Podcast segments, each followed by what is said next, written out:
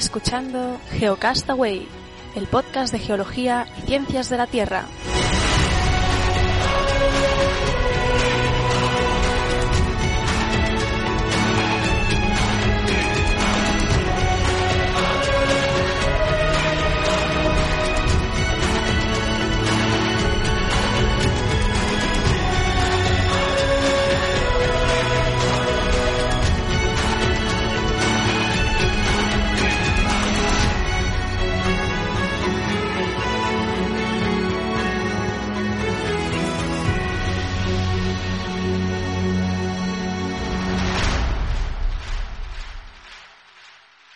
Saludos, bienvenidos geonáufragos del mundo, bienvenidos a Geocastaway, el podcast de geología y ciencias de la Tierra. Hoy es 6 de noviembre del 2014 y esta es la edición semanal, es el Geocast semanal, conmigo como siempre Vicen, ¿qué tal? Hola, ¿qué tal? Pues nada, aquí estamos a grabar un, un episodio más del... Te he visto cambiado de look, ¿eh? Ahora, bueno, sí, vamos a empezar, ¿no? Ya con... Hoy manda un tuit ahora cuando empezaba el programa porque Carles, para que Carles también se riese un poco, eh, porque estamos en, en noviembre, el, es el Movember, que tú has oído hablar del Movember. Pues no, no, no sé qué pues es. El, el Movember viene de, de mustache y de noviembre, de, o sea, bigote y noviembre, y es una iniciativa para la concienciación de, de, de, de, la, de enfermedades de cáncer de testículos y cáncer de próstata, ¿no? De enfermedades relativamente masculinas. Y entonces es una campaña en la que bueno, pues en teoría es dejarse bigote durante todo el mes de, noviembre, ir colgando las fotos, te puedes, bueno, yo de hecho estoy también en la página de, de Movember y, y, en teoría es para recaudar, recaudar fondos para investigar en estas enfermedades. Entonces la gente va colgando sus fotos con los bigotes y cómo va evolucionando y pueden hacer donaciones. Pero bueno, eh, más que nada que es eso, también concienciar un poco. Y ya está. Así que nada, yo pues este año me he animado, he participado, no sé cuánto duraré con el bigote porque, porque tengo determinadas presiones en casa para que me lo quite, pero bien. Eso te iba a decir yo, que yo ahora estoy con barba y podría hacerme eso, pero también yo creo que sufriría de presiones. Aunque tu bigote no es, porque yo te he visto ahí, te falta el pañuelo en la cabeza y la Harley No, es un bigote, es un bigote y además, si entráis en la página de Movember, eh, hay como de las diferentes tipologías de bigotes tienen cada uno su nombre y la mía creo que era era tracker, ¿eh? la podéis buscar. Por cierto, que si eres chica también, o sea, si eres chica, obviamente no tienes que dejarte bigote, pero sí que más que nada tratar de concienciar a, a tus a los amigos y eso para, bueno, animarlos a que participen y te puedes hacer como también socia de Movember siendo chica, o sea, no solamente para los chicos, ¿de acuerdo? Así que eso, ¿no? Voy a, voy a entrar, voy a revisar si hay algún bigote que, que me quede bien y que sea aceptado familiarmente. en fin, pues buena iniciativa y bueno, ya veremos si, si nos dejan en casa hacerlo. Eh, yo quería, antes de empezar con las noticias, eh, daros por última vez el coñazo, que ya os avisé en el mensual, sobre los premios Bitácoras. Eh, ya mañana, 7 de noviembre, es el último día de votación eh, íbamos sextos en la última parcial, ya supongo que la definitiva que salga será como queden. En cualquier caso, vamos entre los diez primeros y, y ya para nosotros es, es una victoria. Estamos eh, enormemente felices de que un podcast pues de nuestra temática que no es muy generalista es muy específico pues se encuentre entre los más votados entre los 10 más votados de momento eh, a nivel de, podcast en español. O sea que es un tremendo honor y estamos muy contentos y muy agradecidos a todos los geonáufragos que, que os habéis movilizado para, para votarnos. Así que bueno, una, un enorme una de las cosas, agradecimiento. Una de las cosas importantes que, bueno, nosotros tenemos las descargas que tenemos, sabemos otros podcasts que tienen muchísimas más, o sea, 20 veces más, 30 veces más, y sin embargo estamos ahí, o sea, que también consideramos que, que nuestros oyentes, pues, que se animan a participar y eso también nos gusta, ¿no? Que tenemos los oyentes que, que, que son activos y que participan, eso vale mucho también, ¿no? Y sí es lo que nos da más alegría, ¿no? Que tenemos una comunidad que, que, vale la pena y que se siente parte del equipo, que son geonáufragos del mundo que forman parte de, este proyecto que estamos tirando adelante, a veces con más dificultad que otras. Recuerdo aquellos tiempos en que las conexiones de Internet eran pésimas y hace un tiempo ya ha mejorado algo, pero bueno, siempre hemos intentado estar ahí y ahora con, desde hace un tiempo, pues incluso semanalmente para que podáis tener, eh, pues noticias de actualidad. Así que nada, eh, recordaros eso, que podéis votar todavía durante este día y medio en la página web hay un banner y si no en geocastaway.com barra bitácoras y ya, cerramos aquí, ya nos vamos a la, intro, ya, ya, hacemos hasta intro en las noticias, vamos, vamos regular. hasta el año pues que viene. Y nada, ¿qué tienes tú de noticias para hoy? Ya empiezo ya directamente, así vamos al, al lío. Pues si, como si nos escuchasteis en el mensual, hablamos del accidente del Antares, de, de la nave que llevaba, eh, una nave no tripulada que llevaba material a la Estación Espacial Internacional.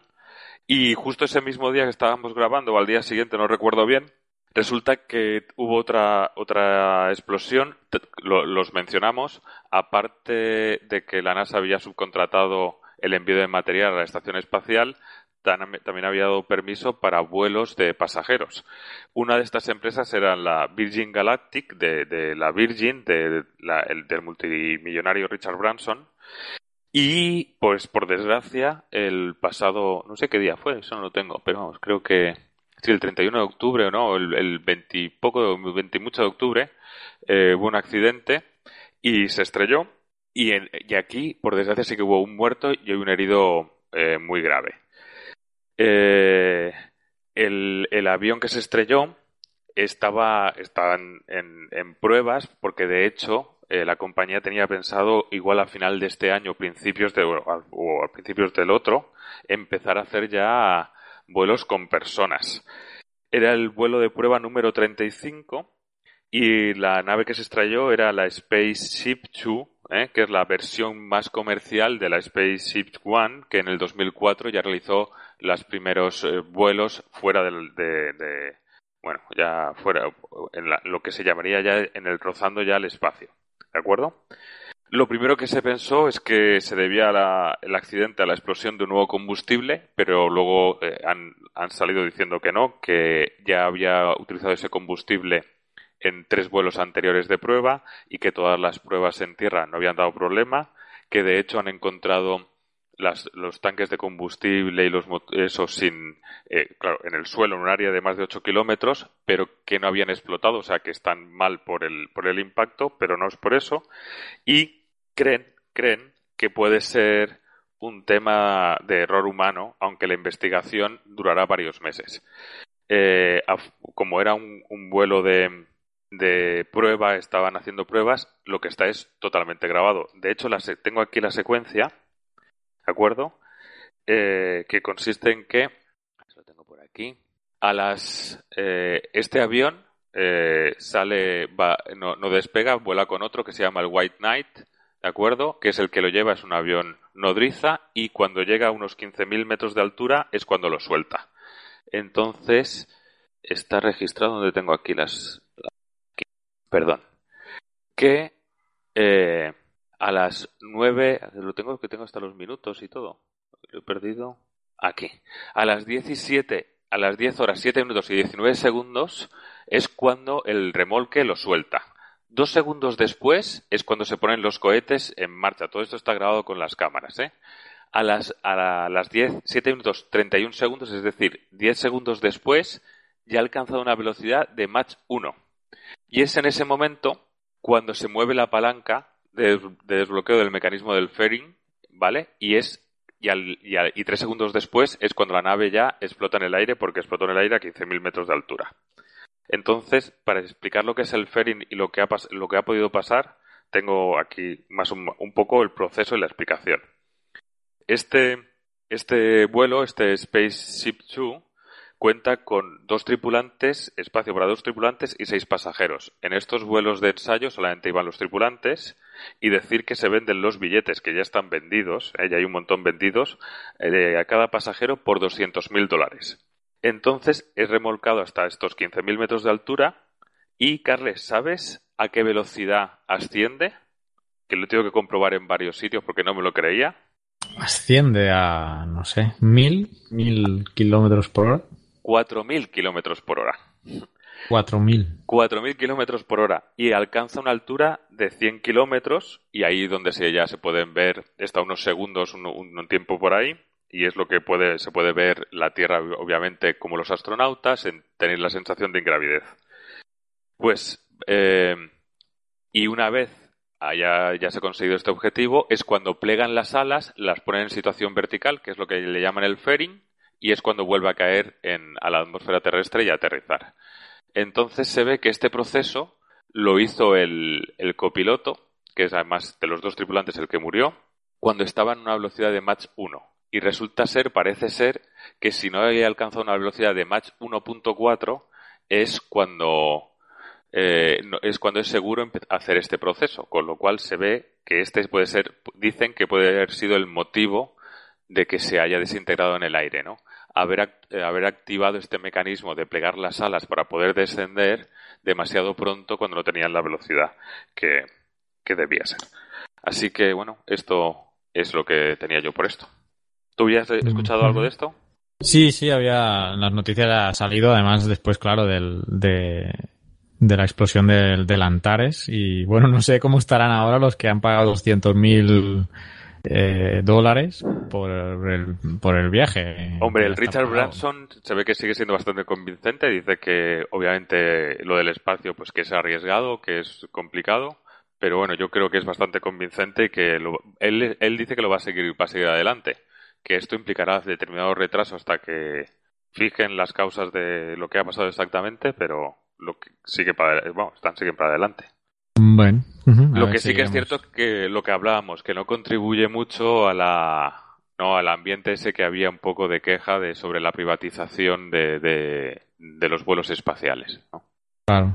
Para ver las investigaciones que arrojan. Yo había leído que había, bueno, has comentado que mm, del tema del motor que usaban óxido nitroso y tal, que salió una chica que había trabajado ahí, Caroline Campbell, lo tengo aquí anotado, que había advertido del peligro de, ese combustible, pero bueno, ya han mencionado. Pues por eso, eso, eso fue lo, primero que dijeron y, ha sido lo primero que se han se han, han, desmentido y luego porque además dicen que se pueden observar los restos y que los tanques de combustible y todo eso obviamente tienen los restos del, los rastros del impacto de haber caído desde 15.000 metros de altura y explotado en el aire, pero no de que hayan sido ellos los que hayan explotado y haber hecho explotar la nave.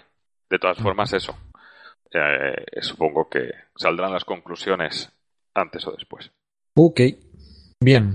Mm, voy yo con otra noticia eh, relacionada con las placas tectónicas. Eh, y es que, bueno, quizá en la escuela o cuando estudiábamos, uno de los conceptos que usaba el profesor era hablar de las placas tectónicas como piezas de un puzzle que eran rígidas, ¿no? Y que, bueno, avanzaban eh, desde la dorsal y se eh, hundían en la zona de subducción. Y ahora ha salido un estudio, un nuevo estudio de la, de la Universidad de Nevada que está publicado en la revista Geology, donde, pues bueno, parece ser que ni las placas tectónicas son tan rígidas ni encajan tan bien como, como un puzzle. Este estudio lo ha hecho Corné Kriman, bueno, él es el primer autor del artículo, y lo que han hecho ha sido calcular la deformación de la placa del Pacífico, se han centrado en la placa del, Pacífico. Y han usado modelos numéricos y cálculos de velocidad por, por GPS diferencial, ¿no? Porque, claro, es la única manera de medir cómo evoluciona el movimiento de una placa a través de GPS. Y han visto que el enfriamiento de la litosfera, que es la parte, digamos, más externa de la Tierra, de la litosfera, provoca diferentes velocidades de la contracción horizontal de algunas secciones de la placa, de la placa pacífica en este caso. Entonces, ¿qué pasa? Que esto hace que la placa se deforme en algunos lugares. Es decir, que si que hay tramos en que por el enfriamiento eh, las velocidades son diferentes y claro que provoca o, bien que se digamos que o se agrieten en algunos lados o que se amontonen en otro. Digamos que si lo asemejamos con un, no sé, con un carril de, de, de una ciudad ¿no? que van todos los coches y si aumenta la velocidad del de delante deja un hueco en medio o si frena de golpe nosotros podemos llegar a chocar, ¿no? Entonces esto es lo que digamos que producido por este enfriamiento de la litosfera provoca contracciones horizontales en algunas secciones de la placa. Entonces, eh, bueno, esto es lo que eh, produce que no, pues no sea tan rígida como pensábamos, ni que encaje todo como un puzzle. Pero además otra cosa interesante que han visto es que eh, este, estos resultados muestran que existe una correlación entre el lugar donde hay una, una predicción que la placa se deforme y donde ocurren los sismos intraplaca. Normalmente nosotros asociamos las zonas de sismos con contactos de placa, pero sí es cierto que hay lugares intraplaca, que son, mm, son los menos, pero los hay, donde hay sismos. Entonces esto eh, mm, en el estudio pues eh, vinculan esta, esta correlación, hacen esta correlación entre zonas predominantes a deformarse dentro de la placa con la ocurrencia de sismos. Sin embargo, hay un pero en el estudio que es eh, que, como siempre, hay que seguir investigando porque eh, los datos se han tomado a partir de una red de GPS que están ubicados en las islas del Pacífico eh, más antiguas, o sea que están más lejos de la dorsal. y lo que necesitan es ubicar nuevos GPS en, islas remotas, pero en, la, en la zona de la placa joven para tener un, más, más datos. Entonces, eh, bueno, este estudio requiere ampliación. Yo me ofrezco sin ningún problema para ir a cualquier isla remota a poner un GPS. Si el señor Kramer, Kramer, Corne Kramer me necesita, eh, yo le voy a enviar un correo. Yo con mucho gusto voy a cualquier isla del Pacífico remota a poner, a poner un GPS y de paso me quedo un ratito ahí viendo la playa y, los corales, si es que hay. Así que bueno, esto es un, estudio que se acaba de publicar en la revista Geology. ¿Tú no, te ofreces a instalar GPS por ahí, por el Pacífico? Yo me ofrezco a lo que sea. pues nada, estas nuevas, nuevas novedades sobre las placas tectónicas.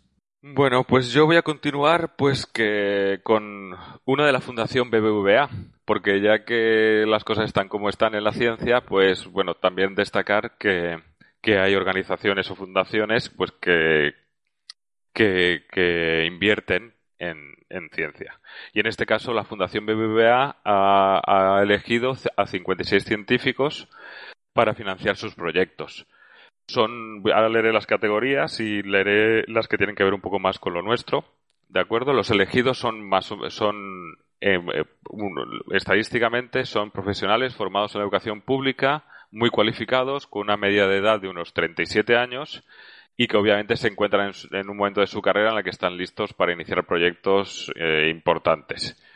Han sido estos 56 proyectos seleccionados entre 1664 y que pueden recibir hasta 40.000 euros eh, y, eh, por trabajo y que puede llegar hasta el año de duración. Y bueno, eh, como os decía, tengo aquí las categorías. tengo de. Es de todo, abarca todo. De hecho, lo. Hay cinco de creación literaria, cinco de arte, música, ópera y teatro, seis de comunicación y ciencias de la información, seis de humanidades, que incluye filología, lingüística, historia, tal, cuatro de ciencias jurídicas, seis de economía y finanzas, y luego ya tenemos eh, cinco de ciencias básicas, que incluiría física, química y matemáticas, eh, seis de, biología y biomedicina, otros seis de tecnologías de la información y la comunicación y otras ingenierías y arquitectura, y cinco, eh, lo dejo para el final, de ciencias del medio ambiente y ciencias de la tierra voy a leer un poco eh, los, los, proyectos eh, financiados, ¿no? Pues empezamos con uno de Clara de Vega Durán, que es de Sevilla, y un proyecto que va a investigar la diversidad de los microbios que viven en el néctar de las flores, área en la que hay un vacío de conocimiento. Otro es Mauricio Matessini, es de Italia, pero es profesor titular en la, en la Complutense de Madrid, y que investiga eh, la esfera sólida de 1220 kilómetros de radio que constituye el centro de la Tierra. Que en este mm, proyecto se buscará mejorar el modelo teórico que describe el núcleo. María Piles Guillem, de Valencia, eh, que eh, va a hacer va a ser investigador en varias misiones espaciales y que en este proyecto va a usar datos de satélites para entender y combatir el cambio climático. Diego San Mauro Martín, que eh, va a hacer un va a tratar de establecer el árbol genealógico de las poblaciones del piquituerto común con técnicas genómicas para entender cómo se ha diversificado esta especie en la península ibérica y qué papel han tenido en el proceso los recursos y el hábitat. Y María Vila Costa, que va a investigar eh, cómo afectan los contaminantes orgánicos en el medio acuático a los microorganismos, ya que bueno, hay que tener en cuenta que los microorganismos constituyen uno de los principales motores del ciclo del carbono en el planeta.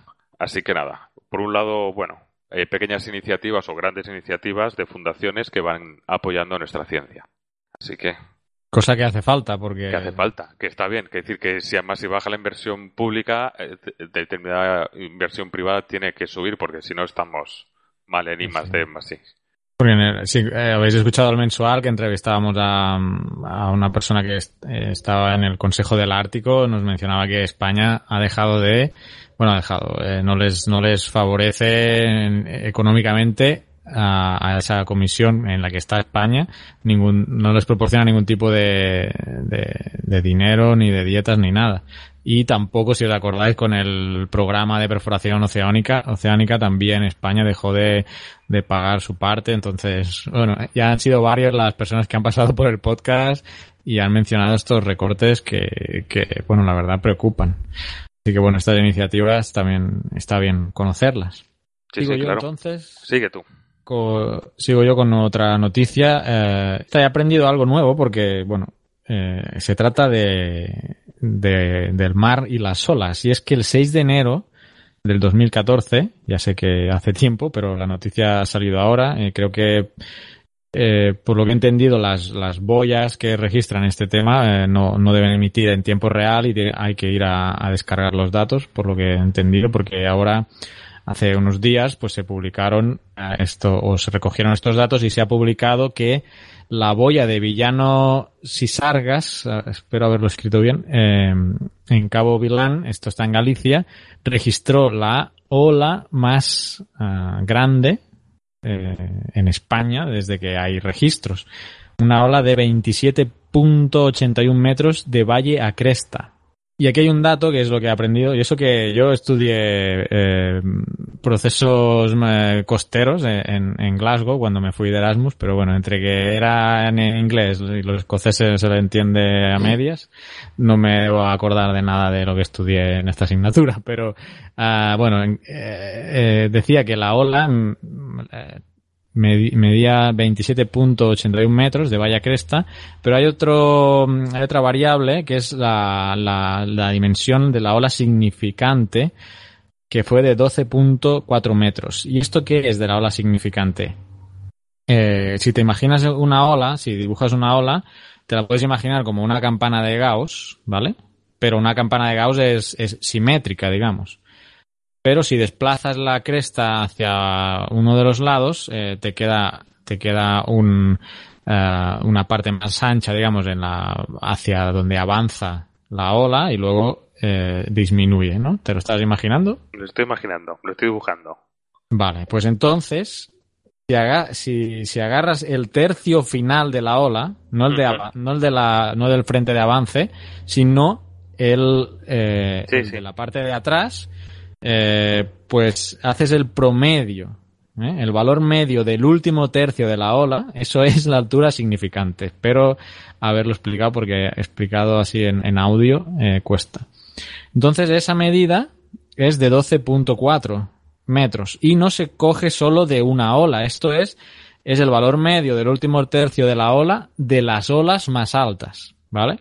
Ahora veréis por qué os digo esto, porque hay otro valor, eh, por un lado es esto, ¿no? Eh, la ola gigante, pero hay otro dato eh, que es que además, y es por lo que me ha gustado traerlo, porque se trata de una freak wave, o sea, es una onda freak, una ola freaky, porque la relación entre la altura máxima esta sí es única, o sea, es la, una altura máxima que es la, la máxima altura de, de cualquier ola singular, eh, pues hay una que llega a un máximo, pues esa es la altura máxima. Dividido eh, por la significante, que ya hemos visto que no es única, sino que es un promedio, es mayor que 2. Es decir, que si esa relación de, altura máxima entre, eh, entre significante es mayor que 2, hablamos de una freak wave. Y este, es el, este fue el caso porque resulta en 2.24.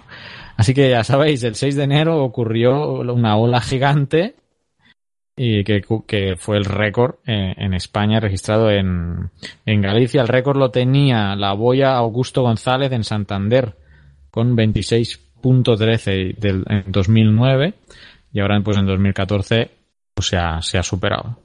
Pues bueno, lo, lo, traje por ese, por esa curiosidad de Freak Wave y bueno, por aprender algo nuevo de esto de la ola significante. Bueno, altura, altura significante, perdón.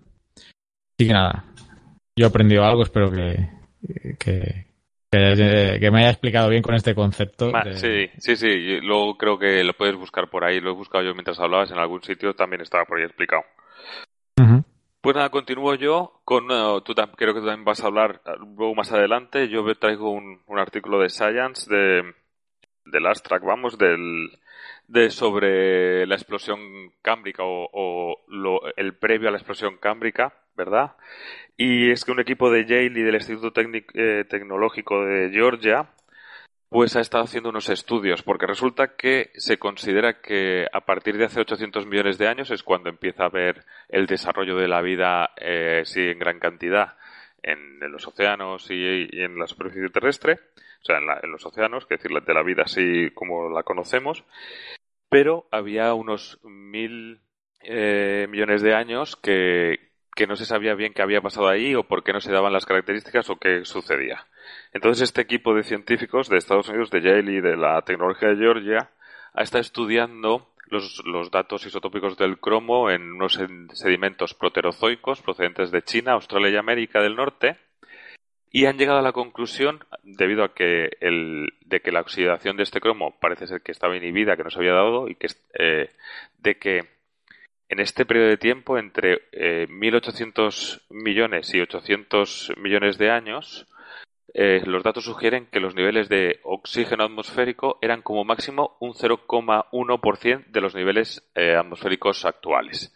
¿Esto qué quiere decir? Esto quiere decir que con esos, con esos valores sería muy difícil la vida, o sea, es decir, que, que, lo, que no tendríamos suficiente oxígeno para favorecer eh, la, la, evolución de la vida. Así que esto es lo que más o menos han, han encontrado estos investigadores, que no se daban las condiciones de, para el desarrollo de la vida y que por eso hasta los 800 eh, millones de años que esto empezó a cambiar y, la concentración de oxígeno aumentó, no, no, no pudo empezarse el proceso de la explosión -huh. Y bueno, bonita coincidencia porque sin preparárnoslo yo voy a hablaros de otro artículo que habla de la explosión cámbrica, de, de un artículo publicado en Geology por Ian Dalziel de la Universidad de Texas que intenta o sugiere cómo es que empezó este cambio. Y bueno, tal como explica, eh, yo ten, está el abstract He podido leer abstract y alguna noticia vinculada, pero no al artículo original porque era de pago. Pero eh, básicamente lo que propone Ian Dalsil es que un evento tectónico de grandes proporciones sucedió en, en, en, esa época que sí está registrada estratigráficamente como la explosión cámbrica y ese evento tectónico de grandes proporciones debió elevar el nivel del mar y produjo pues otros cambios medioambientales y, químicos. Esto llevó a aumentar los niveles de oxígeno, que es lo que realmente luego es, es, el elemento clave ¿no? para que haya esta explosión de vida, que es este aumento de oxígeno, que es eh, vinculándolo con lo que decías tú, y uh, también cambios en la, la química oceánica tiene alguna debilidad el artículo porque no, no proporciona eh, detalles al respecto. O sea, no, no, no va más allá de que de la coincidencia temporal, ¿no? De esta, de este evento de este evento tectónico con la explosión de la vida. No hay, no hay más evidencia que la temporal. en detalle, lo que menciona es que, en teoría, la Laurentia, Laurentia, que era uno de los, de los, continentes, supercontinentes, sí. Estaba, eh, en teoría, en esa época, la, la, la creencia tradicional es que, eh, a ver si hay aquí el artículo, la creencia tradicional era que Laurentia ya se había separado totalmente de Gondwana. Gondwana era el gran continente y Laurentia es lo que digamos eh, es eh, la ancestral. Si no me equivoco, Gondwana era Sudamérica y África y Laurentia era Europa, Asia y Norteamérica. Sí.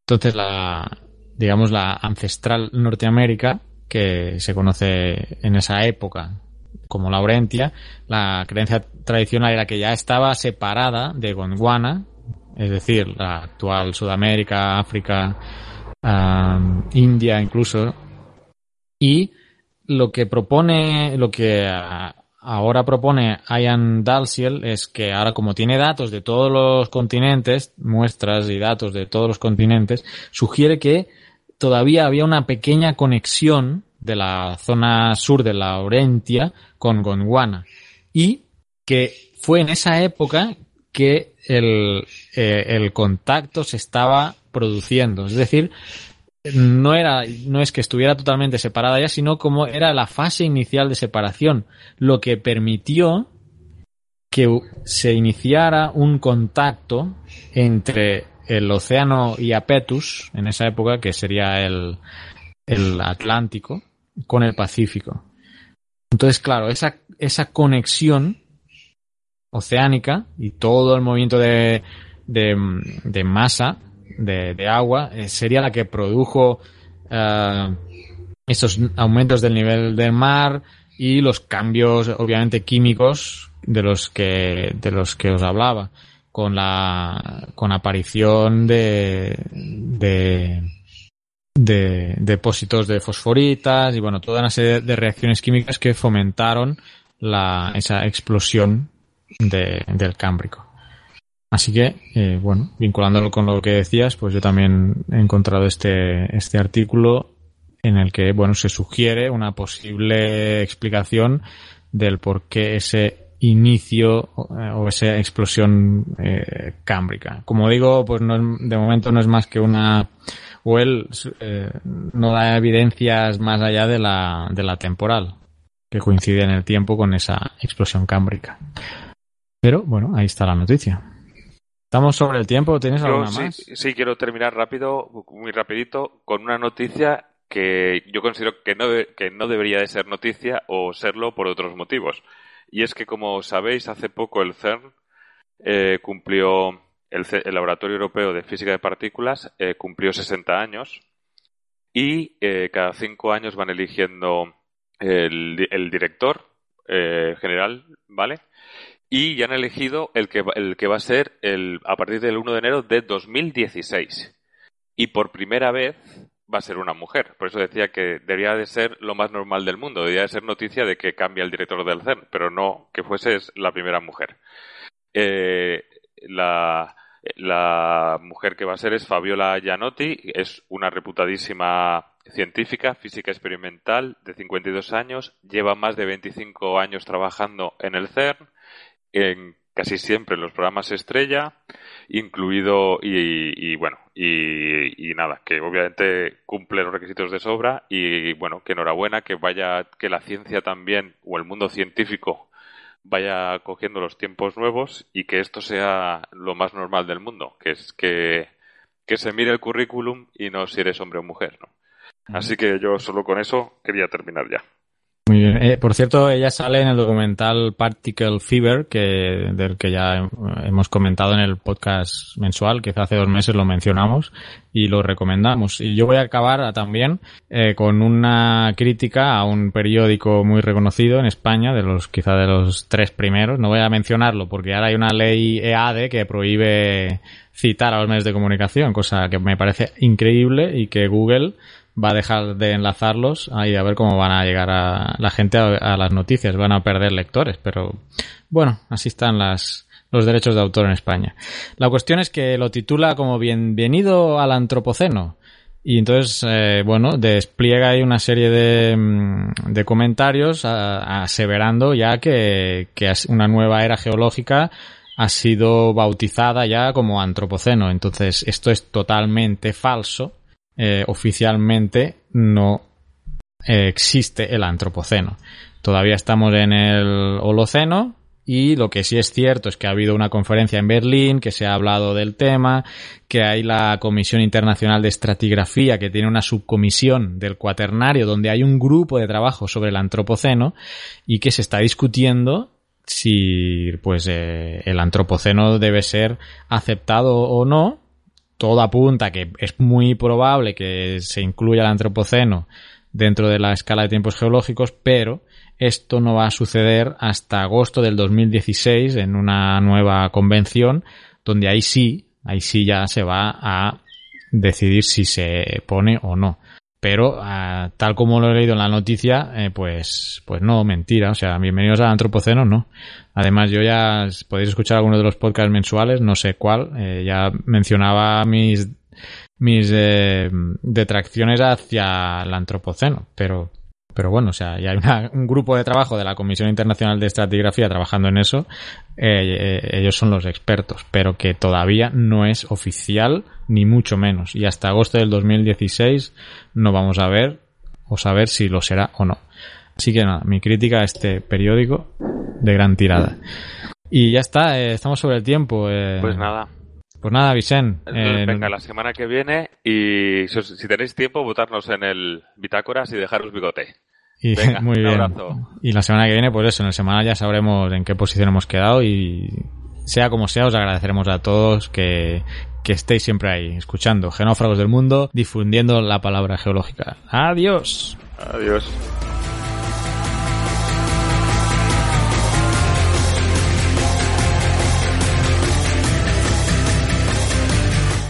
Envíanos tus comentarios, preguntas o sugerencias a geocastaway.gmail.com Puedes escribirnos en nuestra web geocastaway.com. Búscanos en Facebook y en Twitter. Y escúchanos también a través de iTunes, Evox o Miro.